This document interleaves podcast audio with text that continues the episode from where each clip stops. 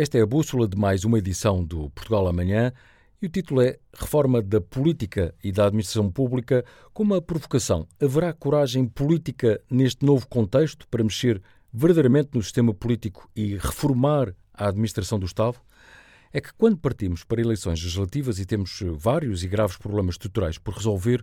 o que esperamos dos partidos políticos e também das entidades da sociedade civil que supostamente pensam o país é a apresentação de novas ideias e de propostas concretas de solução de problemas que se arrastam há longos e demasiados anos. A urgente avaliação ou reavaliação dos trabalhadores e dos organismos da administração pública numa área tão relevante da despesa pública, e recordo, eh, é prática corrente a aplicação de aumentos generalizados e quase indiferenciados dos funcionários públicos, é, dizia, é uma das questões de fundo num país onde o Estado tem um enorme peso na economia e emprega cerca de 745 mil pessoas.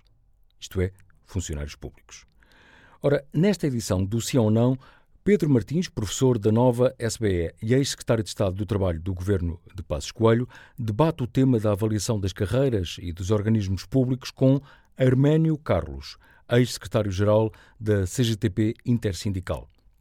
A discussão vai muito além da atual conjuntura política e social, porque a proposta destes debates é, como sabem, a reflexão de modelos inovadores e de soluções para problemas estruturais que sucessivos governos empurram com a barriga ou então revertem medidas de anteriores executivos. Ora, Arménio Carlos e Pedro Martins admitem que é cada vez mais difícil atrair e contratar profissionais altamente qualificados para a administração pública devido às questões salariais, de reconhecimento do trabalho desempenhado ou da falta dele e de avaliação pelo mérito e pelos resultados, o que se deve aplicar também aos organismos da administração central, regional e local, ou seja, a todo o Estado.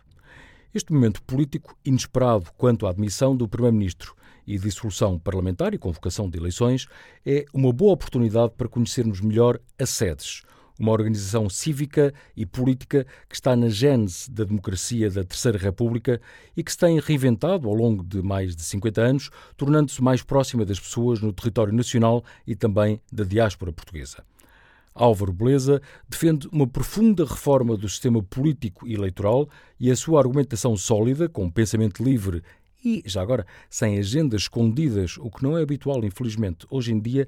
ele convoca-nos à reflexão e à participação ativa enquanto cidadãos da polis, num país que precisa de crescer bem mais para gerar maior riqueza e mais empregos. Tal como aconteceu na edição anterior, o sucesso.pt desta edição analisa uma entidade não empresarial, porque é relevante conhecermos fatores diferenciadores de organizações de excelência que fazem a diferença no país. São entrevistas que pode ver em amanhã.pt e também na Euronews, no canal do YouTube em português, e também ouvir em podcast. Recomendo ainda as crónicas de Pedro Sampaio Nunes sobre energia e de Alexandra Bento, saúde e nutrição, e a reportagem sobre as propostas de técnicos e de empresários do projeto Tejo para resolver o grave e já agora pouco conhecido problema da água no Ribatejo e Oeste. São tudo bons motivos para ler, ouvir e ver também Portugal amanhã.